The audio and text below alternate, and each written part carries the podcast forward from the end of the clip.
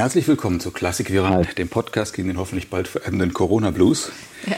Mit Arndt Kobbers und heute der Geigerin Rahel Rilling. Oder Rahel Maria Rilling. Sie firmieren mal so, mal so. Ja, mal so, mal so. Ja, äh, eigentlich finde ich Rahel Rilling ganz schön mit dieser Alliteration, ja. aber ich heiße auch noch Maria tatsächlich. Aber auf Ihrer Homepage steht oben Rahel Maria drüber. Ja, das stimmt, aber das wird jetzt gerade geändert. Ah. Ich, ich mache es jetzt gerade wieder auf Rahel Rilling, weil eigentlich heiße ich auch noch, also im, im vollen Namen in meinem Pass steht Rahel Maria Adorjan Rilling. Das ist mir aber zu lang. Ja, das stimmt. Aber Skandinavier, die haben ja auch immer längere Namen. Die ja, immer länger und die, die Spanier. Die, genau, die Spanier auch. Anscheinend geht der Trend dahin, aber nö.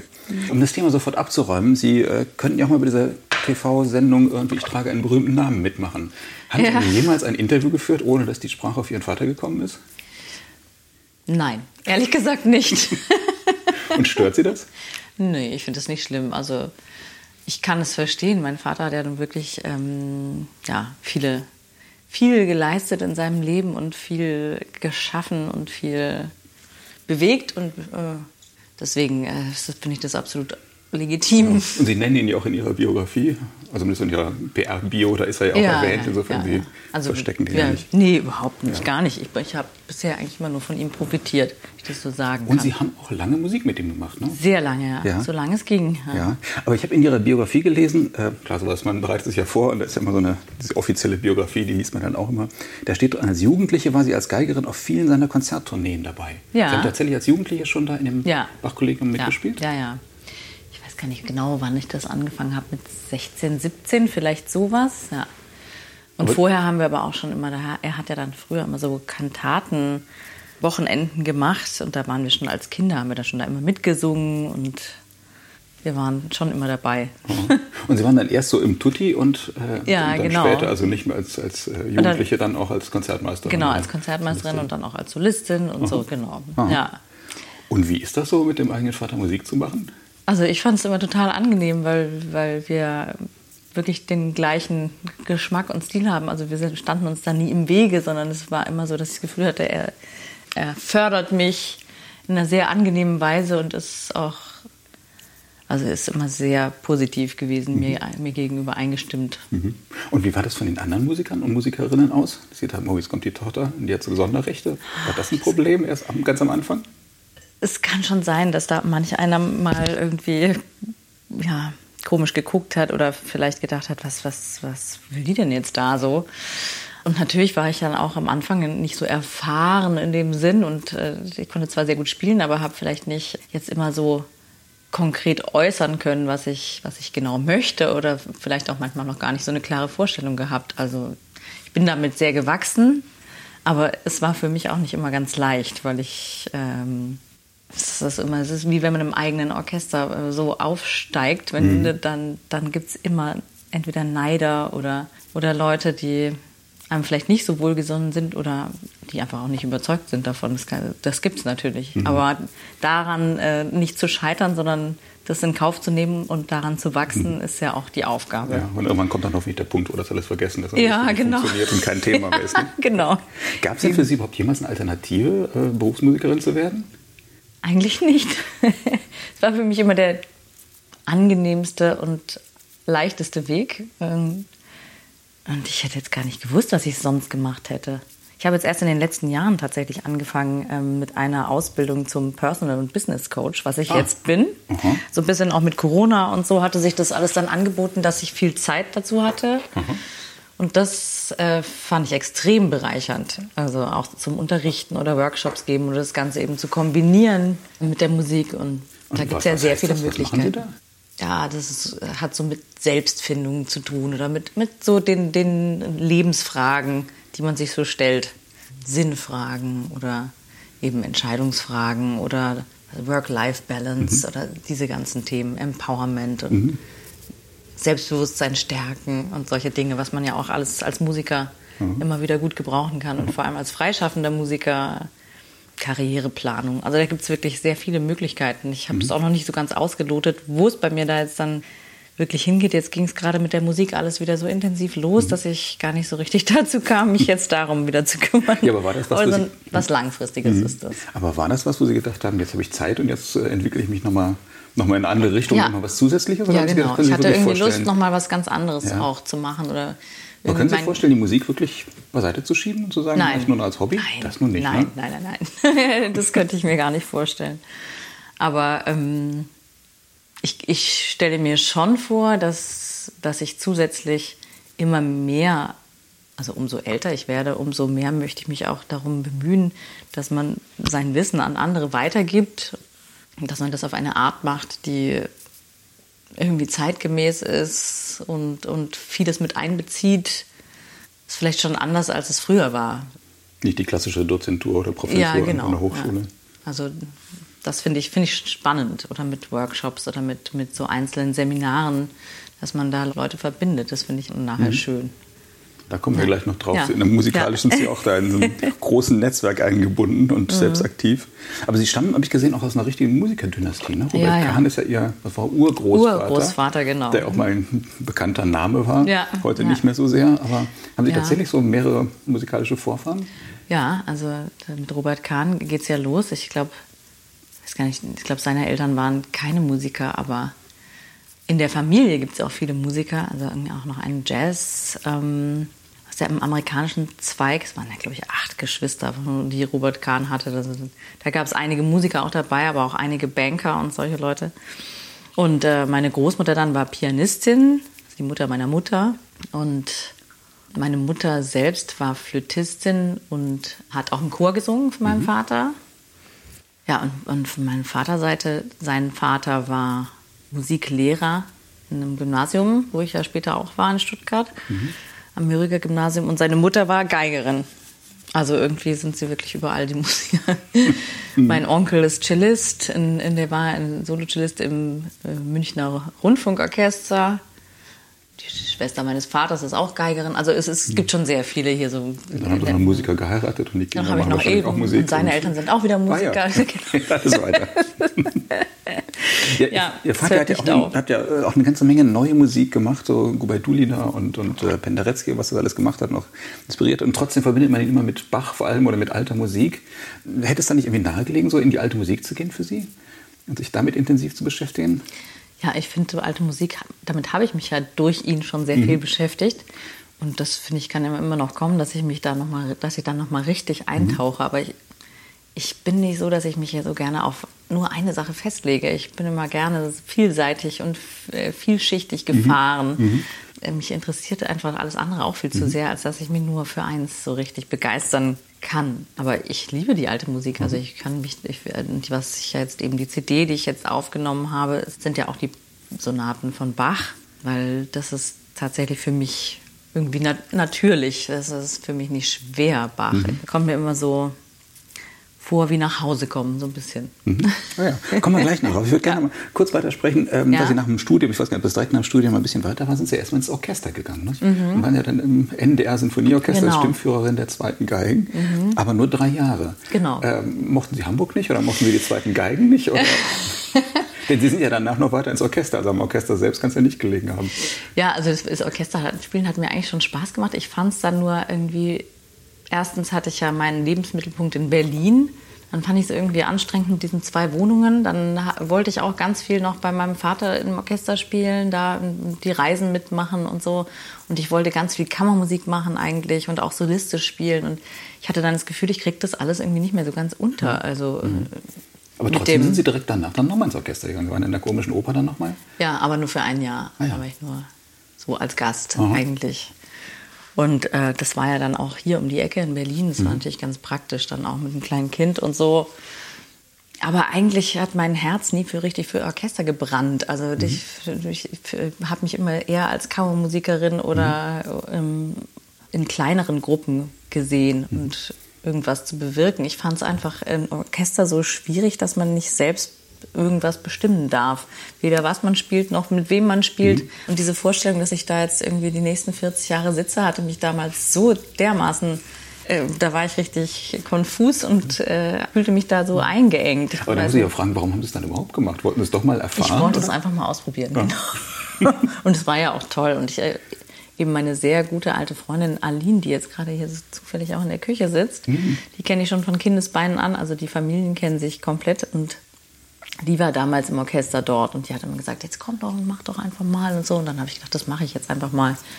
Ja, dann hat das einfach geklappt. Und dann war mhm. ich ganz irritiert. und dann ist mir noch ein Satz in Ihrer Biografie aufgefallen, dass Sie als Gast regelmäßig bei den Berliner Philharmonikern mhm. gespielt haben und noch immer spielen? Ja, immer noch spielen. Immer ja. noch spielen. Ja, ja. Wie muss man sich das denn vorstellen? Sind da feste Einspringerinnen oder, oder Ja, also bei denen spiele ich tatsächlich schon, bevor ich überhaupt noch beim NDR das Probespiel gemacht habe, habe ich dort schon mal Probespiel gemacht, weil die haben mich immer sehr begeistert.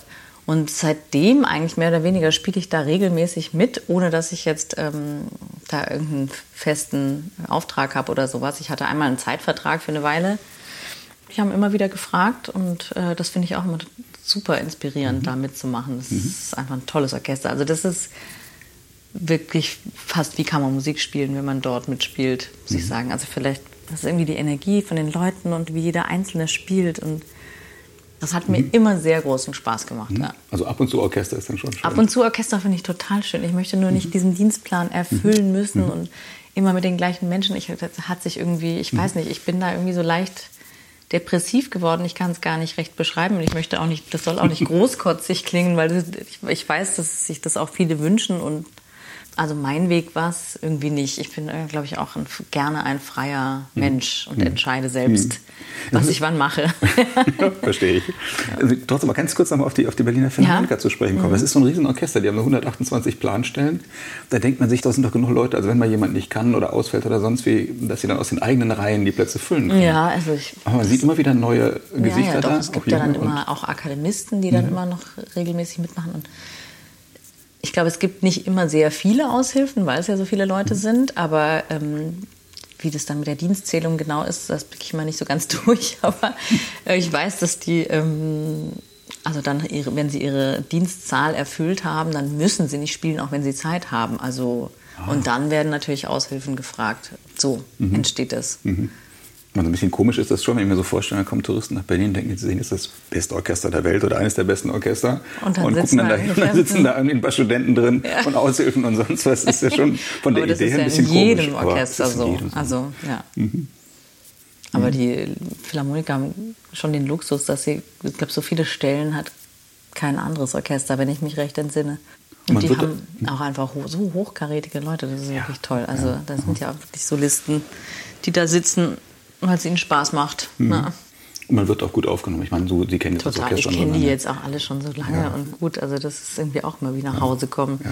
Wenn ich die lange nicht gesehen habe, ist immer so großes Hallo. Mhm.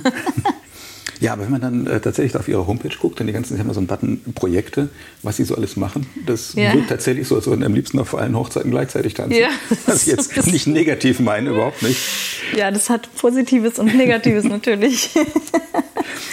Ja, aber mhm. wenn man damit schon auch so aufwächst, dass dann ja, das immer, dass man immer eigene Projekte macht und immer unterschiedliche Dinge macht, das, ja, das prägt ja dann doch irgendwie. Ne? Ja, und das macht auch einfach, also mir persönlich großen Spaß und ich finde, es sind auch immer Sachen, da möchte ich dann auch nicht Nein sagen, weil, weil ich denke, das möchte ich unbedingt mitnehmen.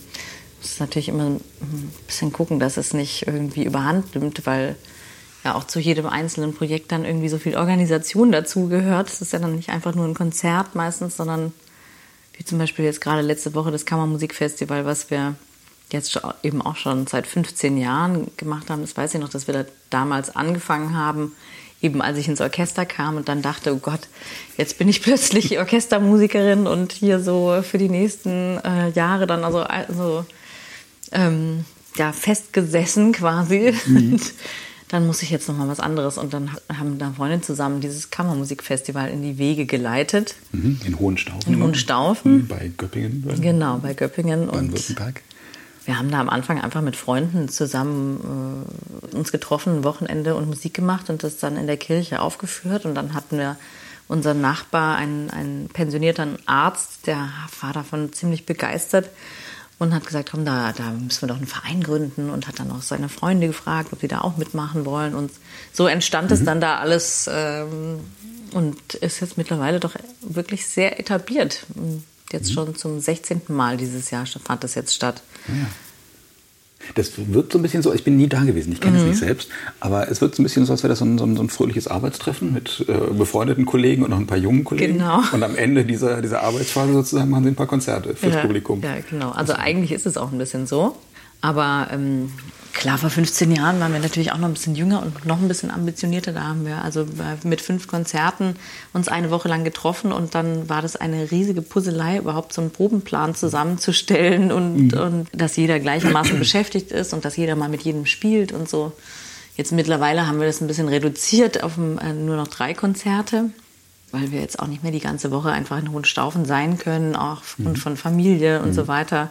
Alles nicht mehr so ganz so leicht es hat sich eben dann so ein bisschen verändert, aber es ist nach wie vor sehr schön und mhm. stimmungsvoll. Und mhm. gerade nach Corona, jetzt war ich ganz mhm. froh, dass jetzt auch wieder richtig Publikum da war. Es war wirklich das ja. da. Die Leute sind, ja. merken Sie das? Und sind die ausgehungert und glücklich, dass ja. endlich wieder losgeht ja. mit Musik?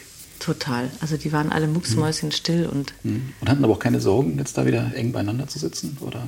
Ich hatte nicht den Eindruck, nee, die sind dann auch, also mhm. sind alle geimpft, müssen natürlich alle geimpft, getestet oder genesen sein, das Übliche. Aber ähm, nee, die, die dann da waren, die waren alle richtig begeistert. Aha. Die Konzerte geben Sie bei freiem Eintritt, habe ich gelesen. Ist das ja. immer noch so? Das heißt, es wird über Sponsoren auch genau, finanziert. Genau, das, läuft alles über ja. Sponsoren und eben diesen Verein. Mhm. Auch da hat man sich ja Sorgen gemacht, dass die jetzt zu Corona-Zeiten oder nach Corona abspringen würden. Oder dass es schwieriger würde, weil jetzt alle in so einer ja, wirtschaftlichen ja, Krise sind und nicht wissen, wie es weitergeht. Merken Sie das oder haben Sie das gemerkt? Wir haben es jetzt konkret am Festival, also an den Sponsoren des Festivals, nicht gemerkt. Nee. Aber wir spielen jetzt zum Beispiel in zwei Wochen bei einem anderen Festival, bei den Rostocker Bachtagen. Und da hieß es jetzt tatsächlich, dass die Konzerte so schlecht verkauft sind, dass vielleicht sogar eins noch gestrichen werden muss. Es waren zwei Kinderkonzerte, die wir da geplant mhm. hatten und ein Abendkonzert mit meinem Nixon, mit dem Streichquartett. Mhm. Also ganz traurig, haben sie gesagt. Also das ist leider so schlecht verkauft. Im Moment noch, es sind ja noch, sind noch zwei, mhm. drei Wochen hin, aber dass man es vielleicht auf eins reduzieren muss. Ich habe mhm. gedacht, das ist ja echt dramatisch. Ja. Ja, ist eine verrückte Sache, wenn man sich ja wirklich denkt. Ne? Die Leute freuen sich, dass es wieder losgeht. Ja, und irgendwie trauen sich doch viele nicht ins Konzert zu gehen. Nicht, ne? mhm. Also mein Mann, der Cellist, ist hier im DSO. Der hat auch erzählt, also die letzten Konzerte, die waren nicht voll mhm. in der Philharmonie. Mhm. Wir sind dann einfach, wenn da nur 800 Leute sitzen, ist es dann wirkt schon relativ leer. Es wirkt dann leer, ja. ja. Ja, also ich kann nur an alle Leute, die das hören, appellieren, bitte gehen Sie ins Konzert. Ihnen passiert nichts. Ja, wenn man das so sagen könnte. Ne? Das, äh, aber Vor allem auch mit, mit Jugendlichen und Kindern, finde ich, muss man einfach ins Konzert gehen. Man kann auch nicht früh genug anfangen, ja. einen Sinn dafür zu bekommen, was das mit Menschen macht, ein Konzert zu hören. Also ja. Also das kann ja schon Gefühle auslösen oder ähm, Emotionen auslösen. Das kann, können eben Worte nicht. Und das kann man auch nur im Live-Moment erleben. Mhm. Das kann man nicht gleichermaßen erleben, wenn man eine CD hört. Das mhm. ist ja einfach so. Mhm. Ja, und es wird ja jetzt auch gesagt, klar, dass mal viele ältere Leute ins, ins Konzert gehen und dass die möglicherweise nicht wiederkommen werden. Weil sich jetzt gedacht haben, jetzt nach einem Jahr, anderthalb Jahren, ach, eigentlich kommen wir auch ohne aus. Wir können auch zu Hause sitzen, können wieder CDs hören oder streamen oder Video gucken oder sonst irgendwas. Ja. Ich frage mich mal, was man machen könnte, um diese Leute so da fehlt ein persönlicher Kontakt, dann würden die sofort Wahrscheinlich, kommen. Wahrscheinlich, ja. Aber auf der anderen Seite werden dadurch natürlich auch wieder Plätze frei, wo jetzt jüngere Leute kommen könnten. Ja. Denn das gibt es ja auch, es gibt ja so Konzertreihen auch in kleineren Städten, die sind komplett voll ausabonniert, mhm. wo überhaupt kein junges Publikum mehr nachkommen kann, weil einfach die Älteren da ja, ja. seit 30, 40 Jahren da sitzen. Auch in meiner Heimatstadt ist das so. Ja, wo denn? In Kempen am Niederrhein. Aha. Ich mir dann auch immer gedacht habe, Mensch, da sitzen immer dieselben, aber es ist ja auch irgendwie schön, sie wachsen weiter und es werden keine Plätze frei. Ja, die sollen und, mal ihre Kinder und Enkel ja. auch nochmal mitnehmen. Ja, und das könnte natürlich jetzt sein, nicht? wenn jetzt äh, ein paar Ältere weggebrochen sind, äh, weil sie doch sagen, hm, geht doch ohne, ja. dann müssten jetzt die jungen Leute reinkommen, dann sind hier wieder Plätze frei. Ja. Denn ich glaube, viele sagen auch, da komme ich ja sowieso nicht rein und äh, das ist immer alles ausverkauft. Ja, das stimmt. Das ist natürlich echt schlecht. Also wir haben mit unseren, mit meinem Streichquartett den Nixon haben wir auch überlegt, dass wir, wir haben vor mit unserem Kinderprogramm, den Ocean Kids, was wir jetzt eben, was ja eben Premiere jetzt feiert in Rostock, dass wir damit auch in Schulen gehen wollen, um Kinder zu animieren, eben zu klassischer Musik und das Ganze hat ja auch noch so ein Umweltthema, ist also brandaktuell, mhm. dass man äh, die Weltmeere schützt und rettet mhm. und da wird dann auch ein bisschen gerappt und gesungen und mit Instrumenten gechoppt, also das heißt so ein Schlagzeug imitiert ah, so, mhm. sozusagen am Beat. Ja, choppen heißt das. Ah, gar nicht. da haut man mit dem Bogen so gegen die, ah, okay. also haut man so in die Seite rein, man wie so ein macht das dann so. Ja, das kenne ich, aber ich wusste nicht, dass es choppen ja, heißt. Ja, genau, das okay. heißt choppen. also das wäre schön, wenn der wenn wir damit vielleicht irgendwie auch noch Kinder erreichen können oder Jugendliche. Mhm. Das ist Ihnen ein großes Anliegen. Ne? Sie haben so einige ja. Projekte, die Sie für, für Kinder und ja, Jugendliche machen. Ja, ja, das ist mir ein sehr großes Anliegen, weil ich finde es immer so traurig. Also ich weiß, dass ich das selbst als Kind äh, oder als Jugendlicher war mir das immer mal ab und zu auch peinlich mit der Geige in der S-Bahn und so. Ich fand es einfach so uncool. Mhm. Also ich finde das so schade, dass das so ein Image hat, die klassische Musik, so ein uncooles Image, sage ich mal. Das mhm. ist irgendwie so, so traurig, weil ja. das müsste doch zu schaffen sein, das irgendwie ein bisschen umzumodeln. Das würde ich gerne versuchen. Also mit irgendwie Projekten, wo man vielleicht was vermischt, mal mit eben auch ein bisschen lockerer, ein bisschen Popmusik oder irgendwas. Also ein bisschen Crossover, da bin ich ja immer, habe ich ja gar nichts dagegen. Um da erstmal irgendwie so einen Berührungspunkt zu schaffen, weil wenn man irgendwie ein Kind oder einen Jugendlichen gleich äh, ins Kon Konzertsaal setzt, dann ist das alles so anonym und dann hört er da eine Brahms-Sinfonie oder so. Das also, ist zwar irgendwie dann auch faszinierend auf eine Art, aber ich glaube, so erstmal können die es überhaupt nicht verstehen, weil irgendwie muss man sich ja mit klassischer Musik schon erstmal ein bisschen auseinandergesetzt haben, um da so eine Form zu verstehen oder, oder ein Klangbild oder eine Interpretation. Mhm da, bis dahin ist ja schon mal ist ja ein sehr weiter Weg. Mhm. Aber würden Sie das wirklich sagen, man sollte sich ein bisschen damit beschäftigen? Denn es gibt ja auch den anderen Ansatz, das hat ja manchmal mal einige Plattenfirmen verfolgt, die gesagt haben, nein, man muss eigentlich nichts wissen bei E-Musik, bei klassischer Musik. Man, man setzt sich dahin, man genießt und das ist, dann ist gut. Das geht natürlich auch. Ich glaube, es gibt auch viele, bei denen funktioniert das gut. Es muss ja auch nicht jedem das Gleiche gefallen. Ne? Aber ich glaube schon, dass, es, dass man es noch mehr genießen kann, wenn man das Verständnis hat deswegen gehen ja nur alte Leute ins Konzert. Mhm. Also das kann ich kann es schon ganz gut verstehen, dass es so ist, weil es ist tatsächlich so, dass man ja ja es ist eben äh, harmonisch. Es ist alles so, so viel vertrackter mhm. als als jetzt äh, ein Popsong. Mhm. Dann kann man viel schneller verstehen. Gefällt Ihnen aber trotzdem. Gefällt mir trotzdem, ja. Ich mhm. mag die Stimmung. Also ich finde, Popsong kann ja auch in seiner Einfachheit sowas von mhm. perfekt und gut mhm. sein. Und das war nicht verpönt bei Ihnen zu Hause? Sind Sie mit beidem groß geworden? Gewicht Meine Eltern Musik. sind jetzt, also mit Popmusik waren sie jetzt nicht, war es nicht so ihr Ding, aber sie haben sehr, ähm, also Georg Kreisler und sowas haben sie total geliebt. Mhm. Und solche Sachen. Und sie haben auch immer wieder viel geschenkt gekriegt. Deswegen, ich habe ein paar sehr gute alte Platten auch von meinen Eltern noch. Zum Beispiel erinnere ich mich gerade an eine, die ich so liebe. Das ist von Ornella Vanoni. Kennen Sie die? Nie gehört. Nee. das ist so eine italienische Popsängerin, also richtig 70er Jahre Schnulze, fantastisch. Ich liebe es. Mhm. Und da, da ist sogar noch eine Widmung drauf an mhm. meinen Vater. Also mhm. irgendwo muss die mal im Konzert gewesen sein und so. Und da gibt es so ein paar Platten von denen von früher, wo ich, ich glaube, die haben sie mehr Geschenke gekriegt, als dass sie sich selber gekauft haben. Aber da sind schon noch ein paar echte Goldstücke dabei. Mhm. ja, Sie haben das vorhin schon erwähnt, die Nixon, dieses Streichquartett, was Sie da machen. Das wird auch angekündigt oder wie auch immer, also Untertitel das Crossover-Streichquartett. Ja. Tatsächlich, ja. wie macht man, also Crossover hat ja viel, für viele Leute so einen negativen Ruf und man ja, kann es auch sehr, sehr schlecht machen. Wie, macht man, wie schafft man einen guten Crossover? Also ich finde zum Beispiel gerade eben jetzt für Jugendliche oder so, finde ich es man kann sehr gut Crossover schaffen. Man schafft ja schon allein Crossover damit, dass man mit klassischen Instrumenten Popstücke spielt oder Jazzstücke oder sowas. Das ist, finde ich, ist ja, da geht mhm. ja Crossover schon los. Ja, und ich, also ich habe überhaupt nichts dagegen, wenn man, wenn man verschiedene Sachen mischt. Das finde ich ja gerade gut. Und das wurde in der Musikgeschichte ja sowieso schon immer gemacht. Mhm. Man hat es nur nicht so irgendwie mit dem Finger drauf gezeigt und gesagt, guck mal, das ist jetzt Crossover, das geht ja gar nicht. Wahrscheinlich hat man es sogar gemacht, weil wissen wir ja auch nicht genau, aber also jegliche Komponisten haben doch Musik ineinander gemischt. Ja. Ja, wobei die beiden Instrumentarien wahrscheinlich nicht so weit auseinander lagen. Ja, es gab Auch eben die ganze Tanzmusik und so hat man doch mit, der, mit ähnlichen Instrumenten gemacht, einem ähnlichen Sound gemacht. Das ja, das ist ja heute was völlig anderes. Ja, das ging natürlich Electronic mit der ganzen Beats ist was komplett anderes als ein Symphonieorchester. Ja, das stimmt.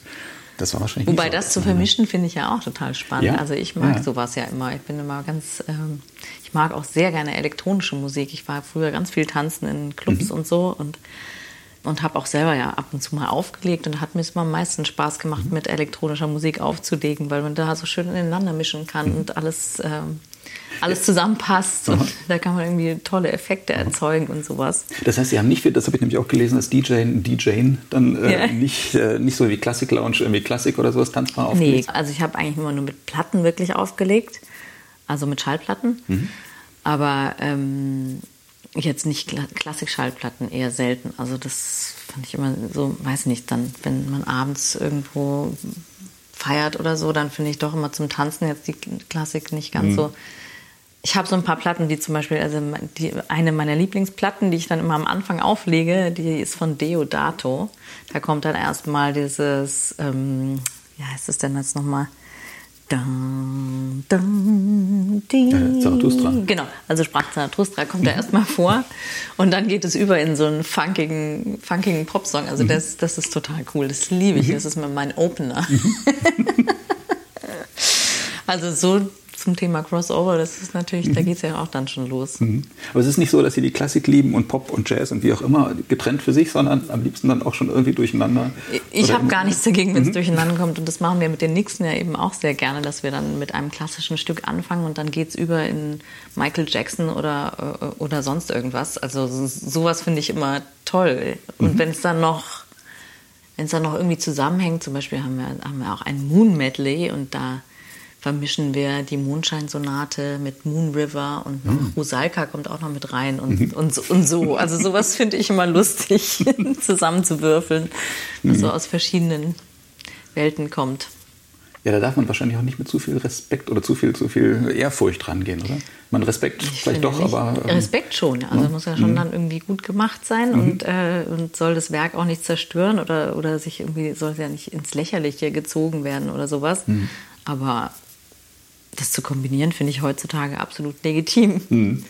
Ich habe auch gelesen, dass Sie manchmal so als Special Event äh, in den Clubs auftreten. Mhm. Machen Sie das regelmäßig? Funktioniert das? Also jetzt war natürlich lange. Ja gut, jetzt war nichts mehr. Jetzt klar. war lange nichts. Ähm, ja, also früher habe ich das manchmal gemacht, auch mit meinem Cousin zusammen. Der, ähm, der kommt ja auch aus Berlin und der legt auch öfters auf und der ist auch so ein, so ein, auch so ein Tausendsasser, sage ich mal.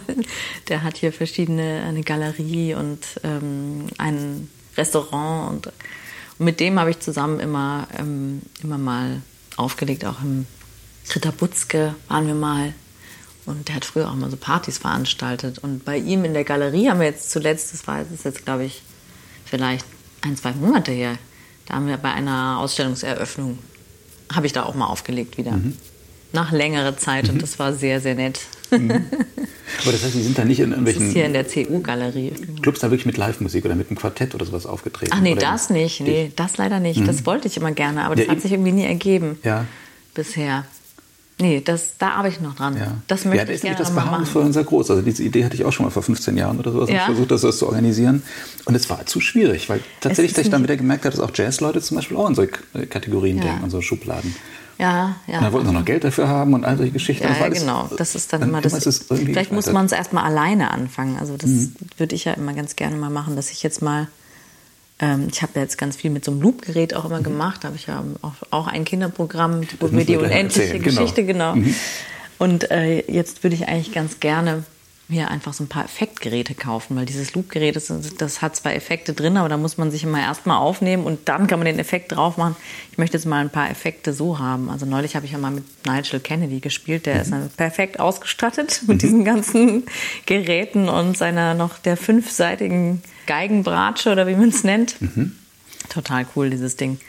Und da durfte ich auch mal rumprobieren und so ein bisschen, habe ich mal ein paar Effekte ausprobiert. Das hat wirklich Spaß gemacht. Ja, das glaube ich. Und dann kann man halt mit Delay und mit allem Möglichen und mit sowas kann ich mir ganz gut vorstellen, dass man dann das kombiniert mit, äh, mit so einem DJ-Set irgendwas, dass mhm. man da mal die Geige einbaut. Das ist jetzt halt nicht so konkret nach, sondern dann sehr minimalistisch, was, wir, mhm. was man dann spielt. Also das, äh, das würde ich, das ist jetzt äh, mein, mein Plan schon, schon seit langem. Ich habe mhm. immer so Pläne, die so im, mhm. im Hinter, hier ja, so hinter meinem. die Coaching-Ausbildung dazwischen. Ja, genau. Jetzt habe ich, das habe ich jetzt abgehakt. Jetzt, jetzt komme ich, äh, will ich mich mal mit auch dem Programm Ableton und sowas auseinandersetzen, mhm. damit man da so ein bisschen Live-Auftritte machen kann. Das mhm. Aber ja, müssen Sie noch erzählen. Cool. Was ist das Projekt, was Sie da machen? Die unendliche Geschichte und Momo haben Sie ja, quasi genau, vertont oder zu einem, zu einem Solo-Programm mit genau, Geigen, da waren Gesang wir, und Loop. Genau, richtig. Ja, singen tun Sie dann auch noch? Also singen ab und zu. Mhm. So, so also ich bin jetzt keine ausgebildete Sängerin, aber so, ich singe halt einfach dann so. Also Popsänger und Jazzsänger ja, genau, auch nicht. Ja, genau. Jazzsänger schon, aber Popsänger nicht. ja, da haben wir ähm, den Auftrag gehabt von der Helene Grass und dem Festival, ihrem Festival Wege durch das Land. Die hatte eigentlich diese Idee, dass man eben, glaube ich, bei ihr, das Festival kombiniert Literatur und Musik generell und da hatten wir eben die äh, spezifische Aufgabe mit der Schauspielerin Claudia Wiedemer zusammen, uns mit den Büchern von Michael Ende auseinanderzusetzen. Und dann haben wir da Momo und, und, die unendliche Geschichte, da haben wir dann eben Ausschnitte rausgewählt. Das hat die Claudia eigentlich mehr oder weniger gemacht und zusammen haben wir überlegt, was, wo, an welchen Stellen könnte man das dann ganz gut vertonen und haben uns dann Musik dazu überlegt. Und da ich immer schon mit dem Loopgerät mich mal ausprobieren wollte, mhm. fand ich das einen ganz guten Moment, das mhm. zu probieren. Und dann habe ich auch ein paar eigene Sachen erfunden, so eigene Musik damit erfunden. Das geht ja ganz gut. Mhm. Und dann auch mit Gesang, das, das ist super. Also das hat total Spaß gemacht. Da muss das schon sehr exakt sein, ne? sonst geht das ja, komplett in die Hose. Das muss man. Man kann tolle Sachen damit machen. Ja, aber ja, ich bin auch manchmal selbst ne? richtig in Stress gekommen, wenn man sich so selbst begleiten muss und wenn man es vor allem also vor Publikum einspielen muss, exakt und mhm. dann am richtigen Moment auch drücken muss, ja. dass es jetzt dann, dass der Loop sitzt ja. und äh, im Tempo ist und so. Ja, das war schon eine Herausforderung. Das haben wir auch echt fast ein halbes Jahr lang alles, also es hat fast ein halbes Jahr lang gedauert, bis wir das alles vorbereitet hatten und so. Das war schon mhm. auch viel, auch diese beiden Programme. Aber es war echt cool. Also für dieses Momo hatten wir dann auch noch so ein den Bibi Girl Rap haben wir uns da ausgedacht und sowas. Das war richtig gut. Und äh, die grauen Herren haben dann so ein, so ein tiefes Atmen gekriegt von der Zigarre da. So ein, mhm. Das haben wir dann noch durch so einen Filter gehauen, sodass das so richtig so ein bisschen so, das klang echt gefährlich. Und dann haben wir einmal noch mal für die Autotür knallen, haben wir so ein, so ein schweres Buch auf den Boden geworfen und, und solche Sachen. Also uns ganz lustige Effekte aus, ausgedacht. Ja. Das war echt schön. Ja. Ja, es gibt ja zum Beispiel hier in Berlin diesen, diesen phänomenalen Posaunisten, weiß, wir ihn kennen, Conny Bauer, der auch so Solo-Programme macht mit einem Loop-Gerät und der dann eben nach und nach so Schichten aufbaut ja, genau. ähm, und dann irgendwie mehrstimmig spielt. Das, das, ist, das, ist, phänomenal, wenn man damit wirklich umgehen kann. Das hatte ich auch. Jetzt fällt mir gerade ein, ich habe das noch nie gesehen, dass zum Beispiel ein klassischer Musiker auf die Bühne geht und dann wie eine Stimme spielt, dann spielt er die zweite Geige dazu, dann wechselt dann die Bratsche, dann spielt er die Bratsche dazu. Na gut, ich weiß nicht, es gibt wenige Geige, die wahrscheinlich Cello können. Ja. Aber im Prinzip könnte ein Musiker ein ganzes Streichquartett spielen. Theoretisch, ja, wobei, also dann würde es wirklich lang dauern, weil dann bis man ja. erstmal das ganze Streichquartett auf dem Cello kurzen, und dann auf der Bratsche. einen kurzen Satz nehmen. Aber ja, genau. vielleicht, vielleicht die R von Bach, das würde wahrscheinlich ja. Ganz gut gehen. Ja, das wäre natürlich auch für Kinder oder für Jugendliche wäre das eine faszinierende Sache. Das habe ich aber auch sogar auch schon gemacht, glaube ich, die ja, Erfenbach. Oder eine von uns, Nixon, hat das schon gemacht, weil die spielen wir jetzt auch. Und da haben wir uns jetzt immer so, während Corona auch, haben wir uns die Sachen immer so zugeschickt.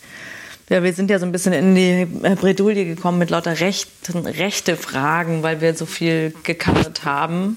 Oder es dann eben kein Cover war, sondern eine Bearbeitung. Und dann muss man ja eigentlich erstmal nach den Rechten fragen und so.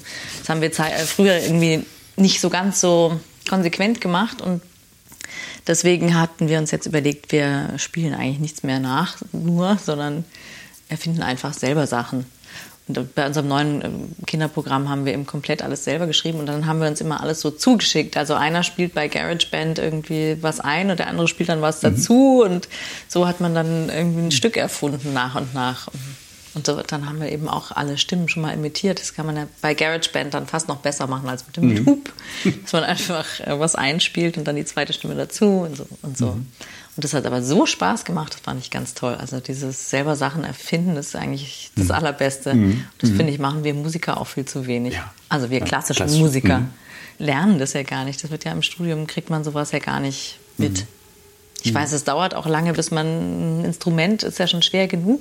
Irgendwie kann man damit auch gut ein Studium verbringen, aber ich fand es auch schade, dass das nicht, dass das nicht ein bisschen mehr gefördert wird. Ich glaube, zu Bachs Zeiten hat jeder Musiker auch improvisieren können.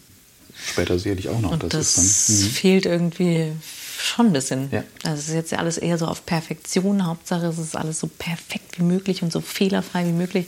Mhm. Finde ja fast schon ein bisschen langweilig. Mhm. Ja. ja, und trotzdem ist es irgendwo so ein Standard, der trotzdem, erwartet wird von den Ja, genau. Ich glaube, das ne? liegt daran, dass jetzt einfach, dass man mit äh, der Tonaufnahme halt die Möglichkeit hatte, plötzlich Sachen so zu hören. Ich meine, klar, es gibt auch viele Leute, die das live auch sehr gut mhm. können. Mhm. Aber hundertprozentig perfekt spielt ja niemand im Konzert. Da wird auf jeden Fall noch mal was geschnitten, das kann mir keiner erzählen. es gibt eine berühmte Aufnahme von John Coltrane. Wie ist denn das? Mhm. Äh, dieses, dieses Stück, was er immer wieder gespielt hat. Ähm, und da gibt es eine Aufnahme mit seinem, mit seinem Quartett und McCoy Tyner, dieser berühmte Pianist mhm, damals, äh, spielt ein Solo und verhaut sich auch ganz übel und spielt ja. das einen Ton völlig verkehrt. Und es ist nicht ausgebessert worden. Und das ist eine meiner Lieblingsplatten, eine Aufnahme, die man immer wieder hören kann. Und immer wieder kommt dieser Verspieler ja, da rein. Aha. Aber irgendwie stört er nicht. Er gehört mittlerweile dazu. Also im Jazz ist ja sowieso gibt es ja keinen Verspieler. Das würde man heute nie wieder stehen lassen, glaube ich. Das ist aus den 60er Jahren. äh, geht wahrscheinlich nicht mehr. Sehr schön. Sehr berühmte Aufnahme ich komme jetzt nicht auf diesen Namen, das ist dieses Stück, was John Coltrane dauernd gespielt hat, äh, aus diesem, als Musical, aus Musik aus dem Musical über die Trapp-Familie. Und da ist ein so dieses Titelmelodie. Ähm, das hat er immer wieder, das war so sein Signature-Stück, hat er immer wieder gespielt. Es gibt eine berühmte Aufnahme, wo wirklich ein ganz übler Verspieler drin ist. Und der ist drin geblieben und den hört man immer wieder. Und stört irgendwie nicht. Es passt. Lustig. Das finde ich sehr gut. Das wäre ja. in der Klassik wahrscheinlich nicht möglich. Ne? Nee, ich glaube nicht so. So ein Halbton zu hoch oder was ist es? Würde man sich wahrscheinlich schrecklich ärgern und so. Das finde ich so schade, dass das so mhm. ist, weil. Also darum geht es ja gar nicht. Nee. Ja, und trotzdem willst man, willst man ja, so eine bestimmte Form der Perfektion geht es ja dann auch. Ne? Ja. Das ist, Improvisation ist irgendwie aus dem Moment heraus, aber wenn man es komponiert, dann soll es ja möglichst irgendwie perfekt möglichst, und. Genau, ja, möglichst. Ähm, besser kann man es nicht machen, irgendwie so. Ja. Ja. ja, ist natürlich, also ein gelungenes Konzert ist natürlich schon, wenn es irgendwie auch alles geklappt hat so. Und trotzdem ist das ja nicht das, was das Konzert ausmacht. Nee. Sie spielen ja bei, bei Salut Salon, mhm. äh, in dieser Truppe. Da sind Sie in so einer erweiterten Besetzung. Ja. Das heißt, mal sind die im Quartett, mal sind die mit mehreren Leuten oder steigen nee, Sie immer Nee, ich, ich steige dann immer für, für die Angelika Bachmann ein. Für ah, okay. die, meistens bin ich für die immer eingesprungen oder eingesetzt, wenn es Konzerte im Ausland gibt.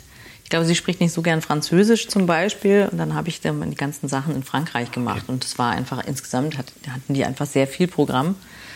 Jetzt ist es gerade gar nicht mehr so viel, aber ähm, ja, noch vor Corona war es schon ganz schön viel. Dann habe ich bestimmt so zwei, drei Wochen im Jahr ähm, mal eine Tournee in Frankreich gespielt oder, oder ein einzelnes Konzert irgendwo in Portugal oder sowas. Also hauptsächlich im Ausland, da habe ich alles gemacht.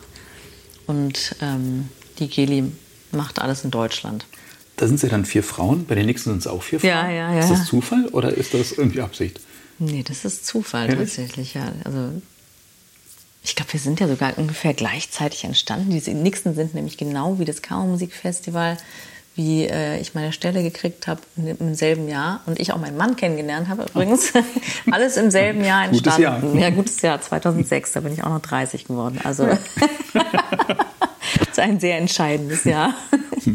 Aber nee, und ich glaube, Salü Salon sind vielleicht ein bisschen älter. Also die beiden Geigerinnen, die äh, Iris und Angelika, die kennen sich ja seit sie, weiß nicht, im Jugendorchester waren. Und das war bei uns eben auch zufälligerweise so. Aber sie haben, die haben dann natürlich da äh, ja, eine unglaubliche Karriere hingelegt. Also mit ihren, die machen einfach, die sind so inspirierend mit ihren ganzen äh, mit Ideen und was sie da alles machen, das ist unglaublich. Also mhm. es war am Anfang auch schon eine ganz schöne Herausforderung, dieses ganze Programm zu lernen. Also alles auswendig zu lernen. Wir, da waren wir immer eher so ein bisschen entspannt und haben einfach die Sachen gespielt, auf die wir Lust hatten. Aber wir waren jetzt nicht so, es war jetzt auch nie unser absolutes Hauptprojekt äh, von uns Nixon jetzt, dass wir nur dieses Quartett machen und sonst mhm. nichts deswegen, also man kann es gar nicht so vergleichen, aber irgendwie ist es trotzdem gleichzeitig entstanden, mhm. so irgendwie. Aber das ist schon toll, was die, was die alles gemacht haben. Also das hat auch immer so Spaß gemacht, diese Tourneen und das ist so lustig und so geistreich und wirklich ähm, extrem. Jetzt stelle ich aber trotzdem mal diese naive Frage, spielen denn Frauen anders Musik? Oder wenn sie nur mit Frauen zusammen sind? Ich kenne das ja nicht. Ähm, ja, ich finde, Frauen haben einfach wirklich echt mega Power. Das muss man schon sagen. Also die, die ich da kenne. oh, es gibt auch ein paar Männer, die Power haben. Ja, nee, ich, ich spiele auch sehr gerne mit Männern. Ich bin jetzt gar nicht auf Frauen fixiert. Das hat sich mehr so zufällig ergeben. Tatsächlich. wir haben jetzt ja gerade, also ähm, jetzt beim Kammermusikfestival auch, haben wir jetzt gerade äh, immer Quartett gespielt mit meinem Mann, der spielt ja Cello und sein Bruder spielt äh, auch Geige und seine Frau wiederum, die spielt Bratsche. Da waren wir jetzt so, das, das war jetzt so das Quartett, was wir in letzter Zeit auch sehr viel gemacht haben. Das geht auch sehr gut. Der männliche Input stört mich gar nicht. Mhm. Dann habe ich noch gelesen, dass Sie hier diese hohen Staufen-Concerts äh, in Ihrer, die haben Sie da in Ihrer Projektliste. Gibt es die schon als Konzertreihe in Berlin? Nee, also Oder die gab es mal. Tatsächlich ist das so ein bisschen ähm, ja, ins Hintertreffen geraten. Ich weiß gar nicht, das, das habe ich dann einfach nicht mehr geschafft. Das Ensemble, das ist noch immer oft aufgetreten, mhm. also in verschiedenen Besetzungen. Aber die Konzerte früher hat, sind wir relativ oft im Spiegelsaal in Klärchens Ballhaus mhm. aufgetreten. Und die Hanna Hohlfeld, die damals diese Konzerte organisiert hat, mit der zusammen hatte ich eben überlegt, mit der so eine Konzertreihe zu planen. Und dann hatten wir auch alles Mögliche schon in die Wege geleitet und so. Aber irgendwie fehlt es dann an Sponsoren und wie das dann so ist. Und daran scheitert es ja oft. Ne? Daran scheiterte mhm. es tatsächlich so ein bisschen. Und irgendwie war es dann auch, also ich habe da so richtig die Muße und die Zeit dafür jetzt nicht gefunden, obwohl ich es nach wie vor toll fände, sowas zu mhm. machen. Aber dann müsste ich ja irgendwie komplett Veranstalter sein oder jemand haben, der das mhm. so übernimmt, diese ganzen Aufgaben. Und das habe ich irgendwie nicht so richtig gefunden. Und sie ist dann auch in die Schweiz gezogen und äh, hat einen anderen Job und dann steht es jetzt zwar noch äh, auf der Webseite, aber die wird jetzt gerade, also gerade auch dabei, jetzt ah, mal ja. wieder ein bisschen renoviert zu werden. Ja. Deswegen dann, die kommen jetzt dann erstmal weg, ja. bis auf weiteres.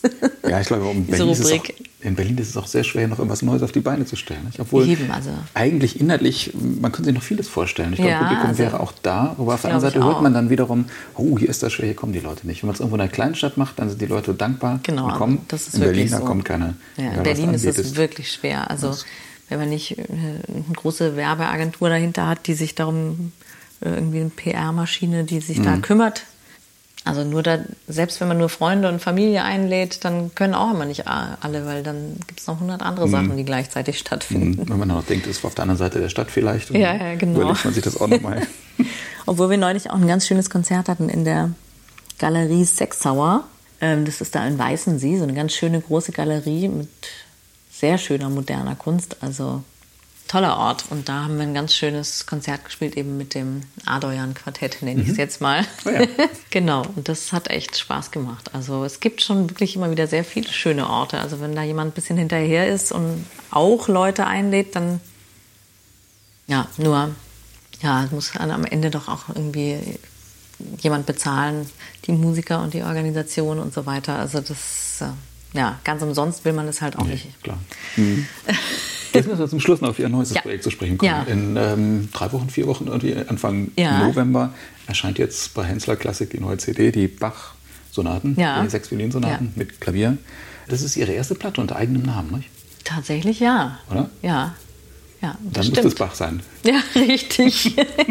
wir fangen mal mit den Wurzeln an. genau. Ja, war das Ihnen die nächstliegende Wahl?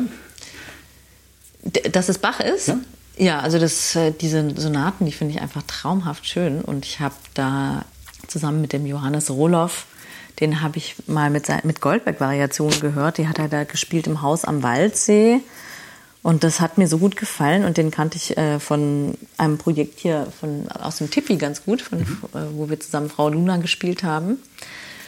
Und dann haben wir uns einfach überlegt, ach komm, die spielen wir mal zusammen so, ohne groß äh, irgendwas dahinter zu haben. Und dann war, ging ja auch Corona los, da hatten wir einfach auch viel Zeit. Und dann haben wir uns wirklich mit den ganzen Sonaten, oder es war, war noch vor Corona, so war es. Wir haben uns dann mit den Sonaten eigentlich ganz gut auseinandergesetzt und haben dann auch ein paar Konzerte damit gespielt, so, so kleinere Konzerte. Und dann haben wir gedacht, Mensch, das sollten wir eigentlich aufnehmen einfach. Mhm. Und dann haben wir gedacht, das machen wir jetzt.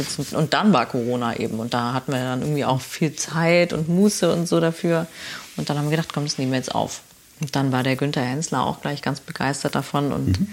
gesagt, das, das bringt er gerne raus. Und, und so nahmen die Dinge dann ihren Lauf. So. Aber das sind doch einfach so traumhaft schöne Sonaten. Und irgendwie, finde ich, sind die ja zu Unrecht ein bisschen unterbelichtet, komischerweise. Aber wir werden, kennt man immer nur die, die Solosonaten genau, und Partiten, genau. aber das ist ja also mindestens genauso gute Musik. Mhm. Ne? Ja, und auch so sein. vielseitig und vielschichtig. Und die begleiten Sie wahrscheinlich auch schon Ihr ganzes Leben, ne? Nicht Gar ganz so. so wie die Solosonaten. Mhm. Also die habe ich erst ein bisschen später entdeckt. Ich glaube, das erste Mal habe ich die in Venezuela gespielt mit meiner Schwester zusammen. Ähm, die spielt der Bratsche. Und da hat sie auch Sonaten gespielt und die hat damals dort gelebt und bei diesem El Sistema-Projekt mitgearbeitet und Kinder unterrichtet da aus den Slums und so. Und da habe ich sie mal besucht und habe dort auch ein Solokonzert gespielt und auch ein bisschen unterrichtet und so. Und dann hatten wir ein Projekt mit Abraham Abreu, heißt das. Das ist, mhm. glaube ich, der, ist das der Bruder oder der, ich weiß auch nicht mehr ganz genau von dem, von dem Abreu, der mhm. das ganze El Sistema da gegründet hat. Ja, und dann haben wir mit dem so ein Projekt geplant. Mit Cembalo war das damals. Und haben zusammen ein Konzert gespielt. Da habe ich mich eigentlich das erste Mal damit auseinandergesetzt. Das war, glaube ich, auch ungefähr 2006. Wenn man so denkt, Sie machen viel Crossover und äh, ja, so Popmusik und anderem. Der Johannes Roloff ja auch. Ja. Klingt Ihr Bach auch ein bisschen in die Richtung? Etwas ich, anders, swingender? Oder? Ja, also ich, ich finde, ich glaube, wenn man es so sagen kann, also haben wir uns so ein bisschen, war unser Vorbild vielleicht äh, diese Glenn Gould-Aufnahme, was ja auch jetzt absolut nicht total barock äh, gespielt ist und so. Also in diese Richtung gefällt uns beiden total gut. Da fühlte sich Johannes sehr angesprochen und ich auch. Also das war vielleicht so eine Referenzaufnahme für uns, aber sonst sind wir auch totale Fans und hatten uns auch immer überlegt, ähm, ob wir da noch mal irgendwas draus eben Crossover-technisch irgendwas noch draus basteln, weil da ist ja Johannes auch Spezialist. Also der kann so gut arrangieren. Der hat da also für uns Nixon schon viel arrangiert und könnte mir sehr gut vorstellen, dass er was Tolles machen könnte. Und wir hatten da auch schon Ideen zu einigen Stücken. Aber ich weiß nicht, ob es jetzt noch dazu eigentlich kommt. Es ist ja auch immer so ein Zeit- und äh, mhm. Energieaufwand, dass man das dann wirklich durchsetzt. Aber wir waren, fanden zum Beispiel auch, also was ich immer ganz toll fand, sind die ganzen Aufnahmen von Jacques Lussier. Finde mhm. ich auch wunderschön. Mhm. Und wir fanden aber auch ganz toll diese, äh, wie heißt das jetzt nochmal? Ah, dieses aus den 70er Jahren auch, wo, wo das so mit, ähm, nicht mit Keyboard, aber so ähnlich, gibt es einen, äh, ich habe den Namen gerade nicht parat. Ganz cool, sehr, sehr cool. Naja, vielleicht komme ich später nochmal drauf. Das war auch eins von den Sachen, wo wir dachten, okay, sowas wäre so toll zu machen. Mhm. Oder auch die Swingle Singers, das ist natürlich ja. auch mhm. ungeschlagen, so toll. Mhm. Also irgendwie, ja, Bach in so einer Art zu verarbeiten, könnte ich mir auch nach wie vor sehr gut vorstellen, hätte ich total Lust. Ja. Aber wäre das noch eine Verlockung, können Sie sich das vorstellen, nochmal mehr Zeit und Energie zu investieren in so eine Solo-Karriere, rein Klassik? Oder sagen Sie, jetzt sind Sie doch schon so verdorben von dem Crossover, es muss irgendwie, nee. müssen so unterschiedliche Sachen sein? Nein, lieber. nein, also verdorben würde ich jetzt mal sagen, bin ich gar nicht von dem Nein, ich meine jetzt in Anführungsstrichen, aber dass Sie sagen, also jetzt nur das das zu machen, also wirklich jetzt nur, nur wieder rein klassisch, äh, ist dann doch vielleicht zu wenig irgendwie.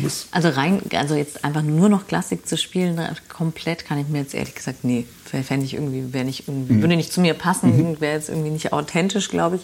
Aber durchaus könnte ich mir vorstellen, nochmal irgendwas Klassisches aufzunehmen oder so. Also ich hätte zum Beispiel wahnsinnig Lust, wir haben jetzt auch gerade eine CD aufgenommen mit der Annika Treutler, mit, den, äh, mit Werken meines Urgroßvaters, ah, Robert mhm. Kahn.